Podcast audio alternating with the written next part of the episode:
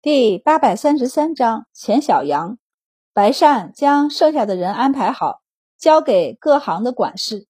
至于那些男子，因为没有特殊的才能，所以被赵明一并带下去，送到了城外官田里的种地去了。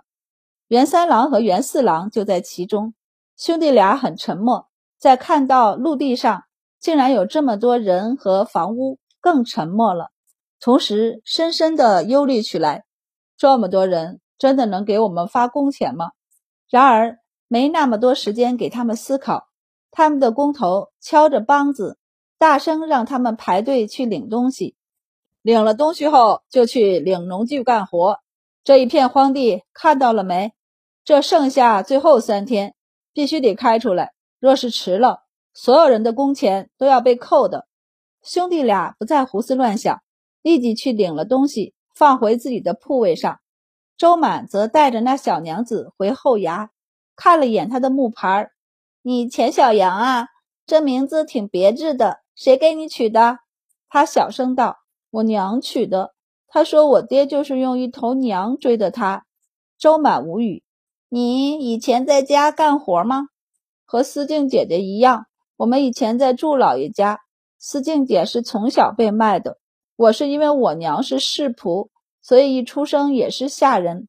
正如思静所言，小杨真的很老实，基本上周满问什么他答什么，而且有时候为了说清楚事情，他还会铺垫很多，将关联的事情说清楚。比如周满问他是要落户在北海县，还是从此以后跟着他，周满道：“你要是跟着我，可以签活契，当然。”你若是想签死契也可以，若是想落户在北海县，那就要往女户上立了。但女户也要纳税，你有考量吗？小杨就思考了一下后道：“我跟着大人，只要大人能让我吃饱饭，不打我就行，可以随便骂。”他顿了顿后道：“其实打我也可以，但不能太用力。要是打得太厉害了，我会跑的。”为此，他举例道。我之所以跑出来，就是因为我舅母和表哥总是打我。大人要是打我太厉害，我也会跑的。一旁的五月和九兰无语，就是自认肠子一根通到底的西饼，都忍不住无言起来，然后忍不住和他道：“你是不是傻呀？便是心里这么想，也不能说出来呀。你都跑了再说。你现在告诉大人，那你还能跑吗？”五月和九兰无语。那你倒是心里想想就好，私下提醒人就是。现在当着娘子的面说出来，算怎么回事儿？俩人半斤八两，谁也别说谁了。五月连忙将话题接过去，问道：“你舅舅家的人打你，那身上可有伤？”“有啊。”钱小阳很豪爽的撸起袖子给他们看，手臂上是一条条血痕，应该是藤条一类的打出来的。他道。后背还有呢，你们要看吗？五月微微皱眉，看向周满。周满见医署已经来了病人，便对五月和西饼道：“你们带他到屋里去看看吧。”周满看了两个病人后，西饼就愤愤不平地出来找周满：“后背是扁担打出来的，娘子，你去看看吧。我怀疑都打出内伤来了。”周满蹙眉。让剩下的病人等着，连忙去看他后背的伤是青黑色的，应该有一段时间了。周满轻轻一按，他便嘶的一声，不太自在的动了动，应该是疼的。周满就给他把了把脉，问道：“平时不疼吗？”钱小阳不在意的道：“不去想他就不疼了。我脑子不聪明，一次只能想一件事儿，所以我每次一疼。”我就努力的去想别的事情，然后就忘记疼了。九兰目瞪口呆，哪有这样的人？有啊，钱小阳道：“我就是。我娘说这是好事儿，这样我能活得长长久久的。”周满这才想起来问：“你爹和你娘呢？你怎么是跟着舅舅家生活的？”我娘死了，我爹我没见过，他是胡人。我娘跟着老爷去北地时，他用一头羊和老爷换了我娘，可惜遇上马贼。我娘说他为了保护我们娘俩就死了。我娘没办法，就又带着我跟着老爷回来了，然后就一直在祝家帮工。祝家犯事儿，老爷被抓了，郎君和娘子们都给赶了出去，我们也被抓进牢里。后来新来的县令说，主人作恶与我们这些下等仆人无关，所以放了我们的籍书，让我们做良民。钱小阳虽然不聪明，这些缘由却记得很清楚。他道：“我舅舅和表哥都分了田地，我和舅母是女子，所以没有地，只能去种舅舅和表哥的地。”他小心地摸了摸自己的手臂，道：“他们嫌弃我吃的多，其实我也不想吃这么多的，我已经尽量少吃了。但舅母和表哥还是很生气，所以就打了我。”他叹气道。思静姐说：“我不能再待在舅舅家了，不然总有一天我会被打死的。我要是被打死了，不仅我娘会不安，我舅舅他们一家也会因为杀我而坐牢。所以为了他们不坐牢，我就只能跑出来了。”五月三个目瞪口呆，周满却赞他道：“没错，思静说的没错，你做的也没错。以后再有人这样打你，你打得过就还手。”打不过就跑，不然不仅自己受罪，打你的人也犯下罪孽，两边都得不偿失。听到周满夸他，钱小阳更放下心来，越发觉得自己没做错了。周满给他开了药，有内服的，也有外用的。外用的分了一种，一种是沐浴用的，一种是药膏。他道：“你这两日不用做什么，就跟在我身边递些东西吧。”药膏让西饼给你擦，这是沐浴用的。傍晚回去，我给你抓几包，你让厨房熬了以后泡澡，泡上一刻钟就行。这是内服的药，一会儿让小寇给你熬。他扭头对五月几个道：“他这几日不能提重，你们多注意些。”五月三人肃穆的应下，一直到傍晚，白善才知道钱小阳的事儿，然后他越发好奇起来。你是因为看出他身上带伤，才点名要他的？不至于吧？若要给他治伤，说一声就是了，我还能拦着不成？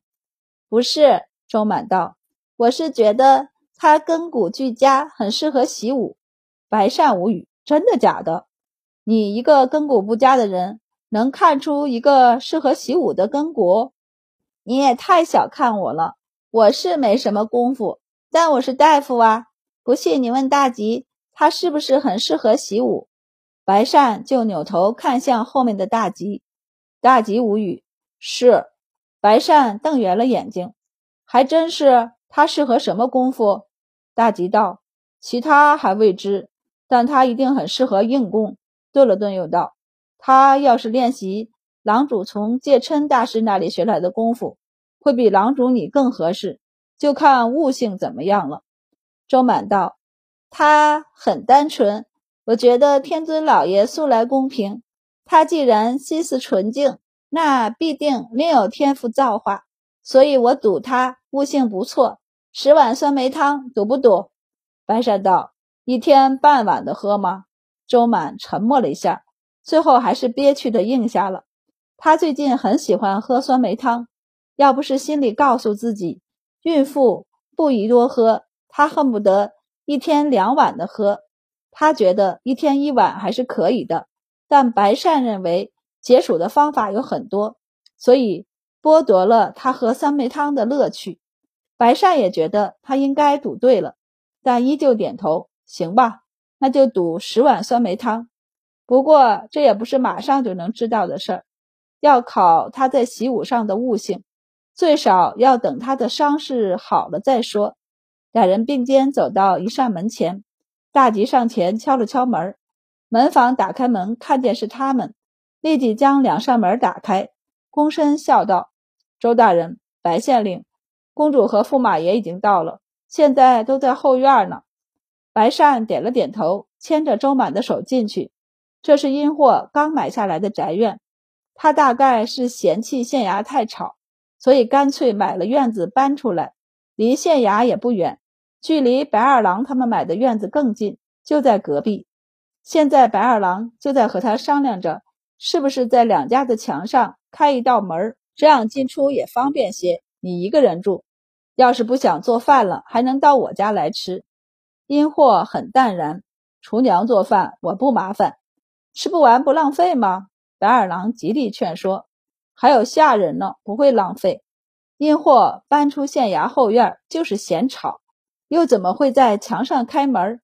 要不是北海县的房子实在少又难买，他其实更想和白二郎住对门，而不是住墙靠墙。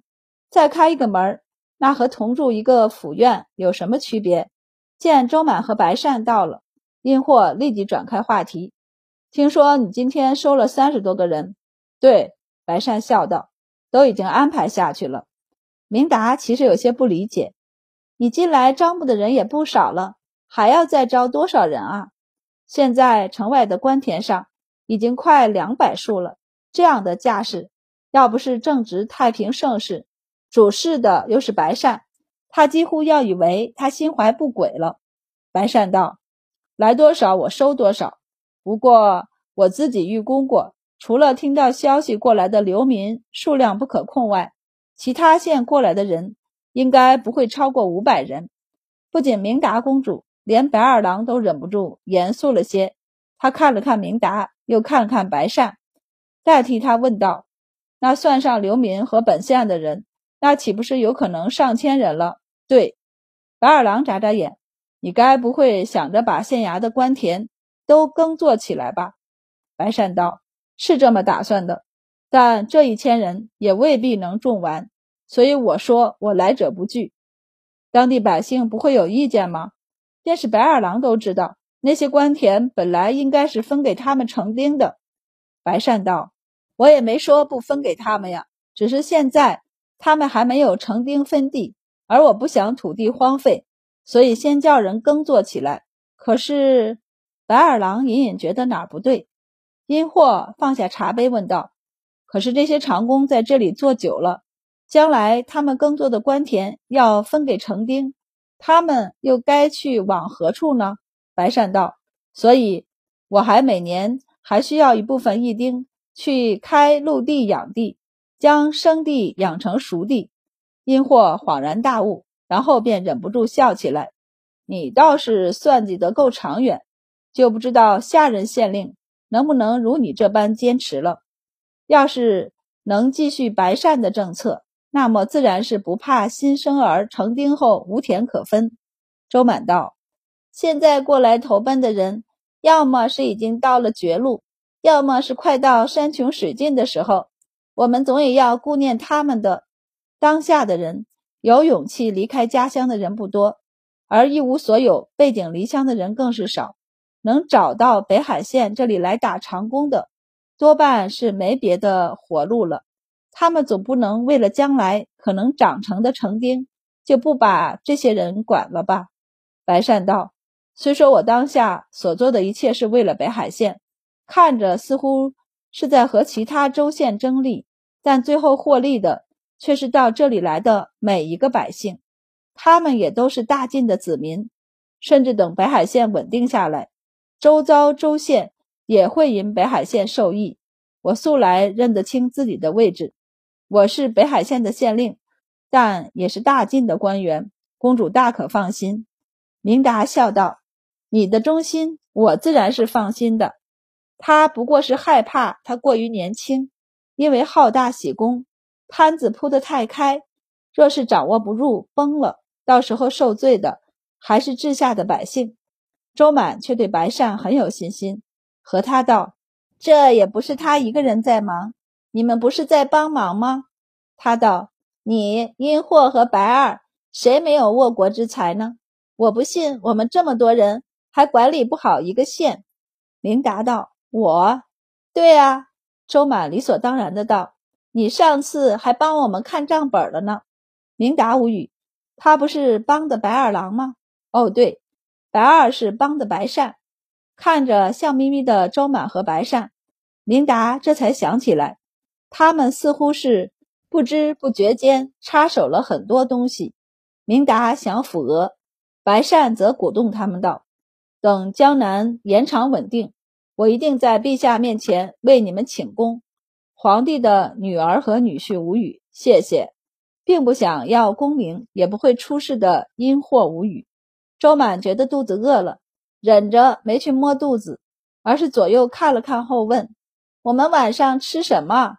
阴货回神，和他道：“我知道你最近嫌弃热，今日有道人拿了些野菜来看我，我让人拌了拌凉菜，酸酸脆脆的，你可以尝一尝，或者开胃。”周满立即连连点头。